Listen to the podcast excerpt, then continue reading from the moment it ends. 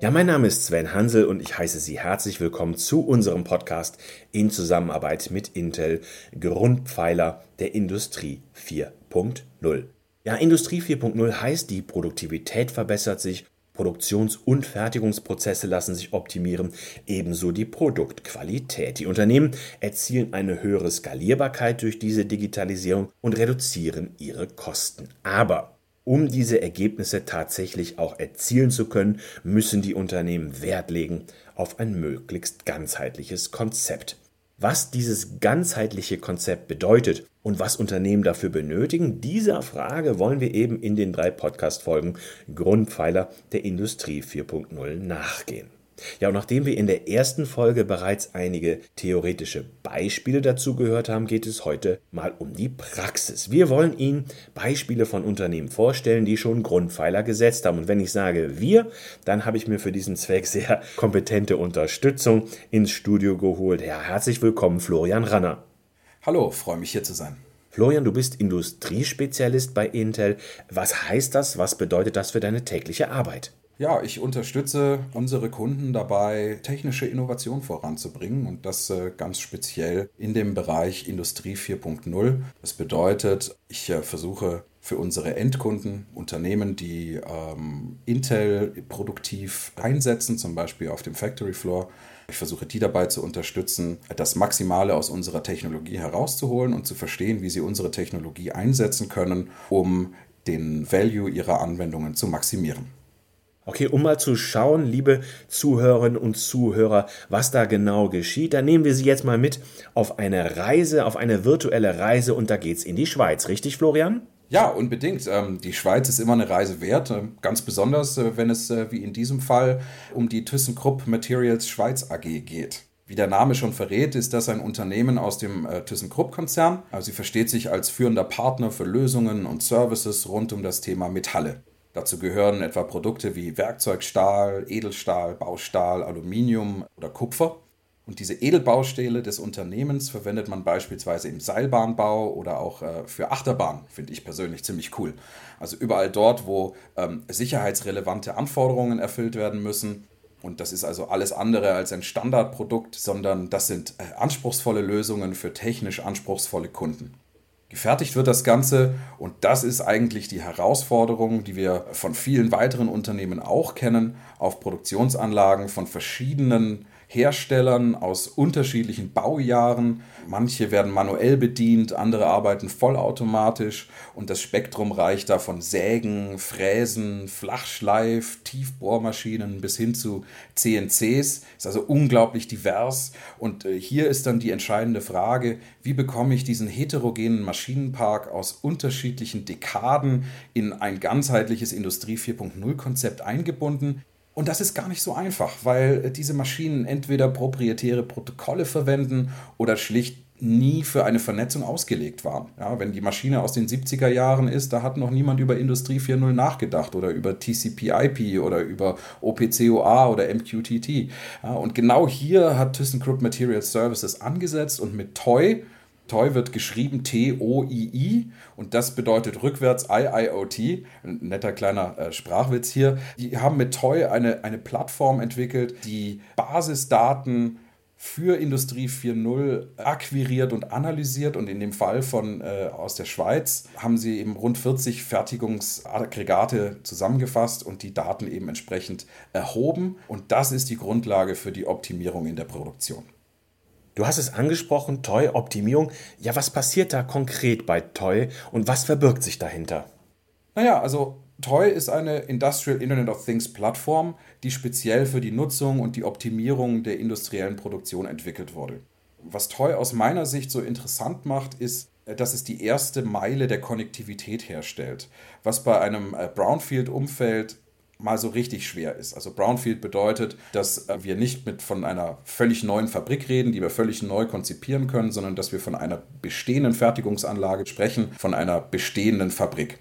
Und über die Plattform kommunizieren dann ganz unterschiedliche Maschinen und Produktionsmittel verschiedenster Hersteller miteinander. Und das äh, Spektrum, wie ich sagte, reicht da von der Säge über den Messschieber, über manuelle Bandsägen bis hin zu mehrstufigen Produktionsanlagen. Und äh, dabei geht es dann am Schluss um die Optimierung von Maschinenauslastung, um die Automatisierung ganzer Produktionsprozesse.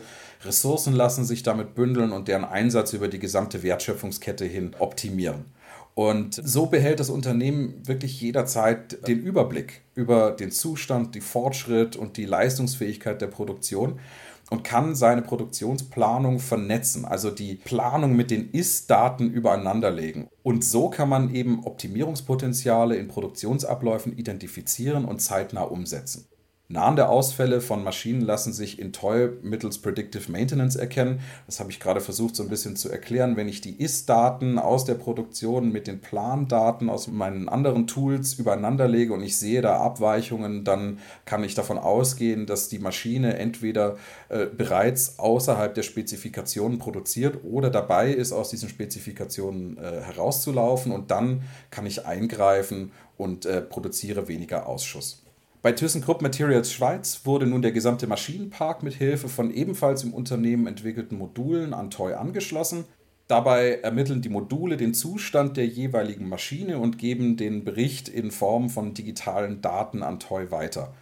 Die IIoT-Plattform bereitet diese Basisdaten dann auf, analysiert sie und präsentiert die Ergebnisse übersichtlich auf einem Dashboard. Eine ganz wichtige Frage für Unternehmen ist ja, was hat es gebracht? Also Florian, was hat es diesem Unternehmen gebracht? Was sind die konkreten Ergebnisse dieses Einsatzes von Toy? Na, einiges. Also wirklich einiges, muss man wirklich sagen. Also allein durch die Automatisierung von Prozessen wurden die Standzeiten um mehr als 10% gesenkt. Das muss man sich auf der Zunge zergehen lassen. Jeder, der mit OEE, e, also mit Overall Equipment Efficiency zu tun hat, der weiß, ähm, man sucht da nach einem halben Prozent Effizienz oder nach einem Prozent Effizienz und hier konnten die Standzeiten um 10% gesenkt werden. Das ist ein riesiger Fortschritt. Und ein weiterer positiver Nebeneffekt ist, die Bedienoberflächen von Toy ermöglichen es den Mitarbeitern, effizient und ergonomisch ähm, die Maschinen zu bedienen. Was meine ich damit? Gerade bei älteren Maschinen sind oft noch so handschriftliche Vorgänge auf Papier äh, Teil des Prozesses. Und wenn man diesen Papierteil äh, aus dem Prozess eliminieren kann und durch digitale Daten ersetzt, dann kann man Medienbrüche vermeiden. Und wir wissen aus langjähriger Erfahrung, diese Medienbrüche sind immer Fehlerquellen. Also wenn ich etwas, was auf Papier handschriftlich äh, aufgeschrieben wurde, in digitale Dokumente übertrage, da treten einfach gerne Fehler auf. Und jetzt kommt das Beste. Toy war intern bei ThyssenKrupp so erfolgreich, dass sich das Unternehmen entschieden hat, die äh, eigentlich für intern entwickelte IIoT-Plattform wirklich auf den Markt zu bringen. Und dazu hat ThyssenKrupp ein eigenes Unternehmen gegründet, die äh, ThyssenKrupp Materials IoT GmbH. Und somit können jetzt auch andere Unternehmen mit denselben Herausforderungen, und davon gibt es eine ganze Menge, von Toy profitieren. Ja, ein weiterer Punkt ist ja, Florian, wenn ich dich richtig verstanden habe, ihr habt mit diesem Anwendungsfall auch einen sehr wichtigen Nachweis führen können. Stichwort Brownfield, Greenfield, also die Aufrüstung von bestehenden Industrieanlagen versus der kompletten Neuausstattung. Ist das richtig? Ja, also wie ich es vorher schon gesagt habe, wenn man eine Fabrik auf die grüne Wiese baut, dann kann man auf Maschinen zurückgreifen, die äh, alle neuesten Kommunikationsstandards sprechen und so weiter und so fort. Und da tut man sich naturgemäß viel leichter. Und die ganze Idee hinter Industrie 4.0 ist ja, Effizienzen zu heben und Geld zu sparen. Und deswegen würde es überhaupt keinen Sinn machen, einen alten Maschinenpark, der noch funktioniert, wegzuwerfen, einfach um neue Maschinen hinzustellen, die dann Industrie 4.0 können. Das würde das Ganze irgendwie ad absurdum führen. Um Industrie 4.0 in der Realität ankommen zu lassen, muss Brownfield möglich sein. Und dazu braucht es die Möglichkeit, auf Standard-Hardware mit Intel Insight beispielsweise ähm, äh, zu setzen, um Technologien wie Toy ausrollen zu können zu minimalen Kosten und mit maximalem Impact. Und ich denke, äh, das wurde hier unter Beweis gestellt. Florian, eine solche Optimierung, wie du sie gerade geschildert hast, ist aber nicht auf die Produktion von Halbzeugen beschränkt, sondern das greift auch bei deutlich komplexeren Prozessen und Produktionsabläufen. Ist das richtig? Also da würden dir die Kollegen von ThyssenKrupp ganz sicherlich widersprechen. Auch die Fertigung von Halbzeugen, gerade in diesem Bereich, unterliegt extremen Qualitäts- und Präzisionsanforderungen.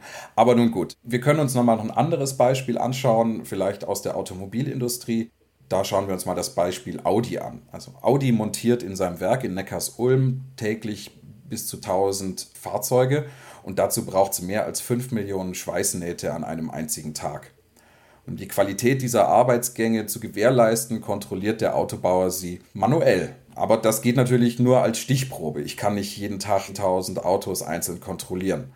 Deshalb wählt man da einen industrieweit anerkannten Standard, nämlich die Stichprobenmethode. Das bedeutet, 18 Ingenieure bewaffnen sich mit Ultraschallsonden und inspizieren jeden Tag ein Fahrzeug auf das genaueste, nehmen das ganz genau unter die Lupe.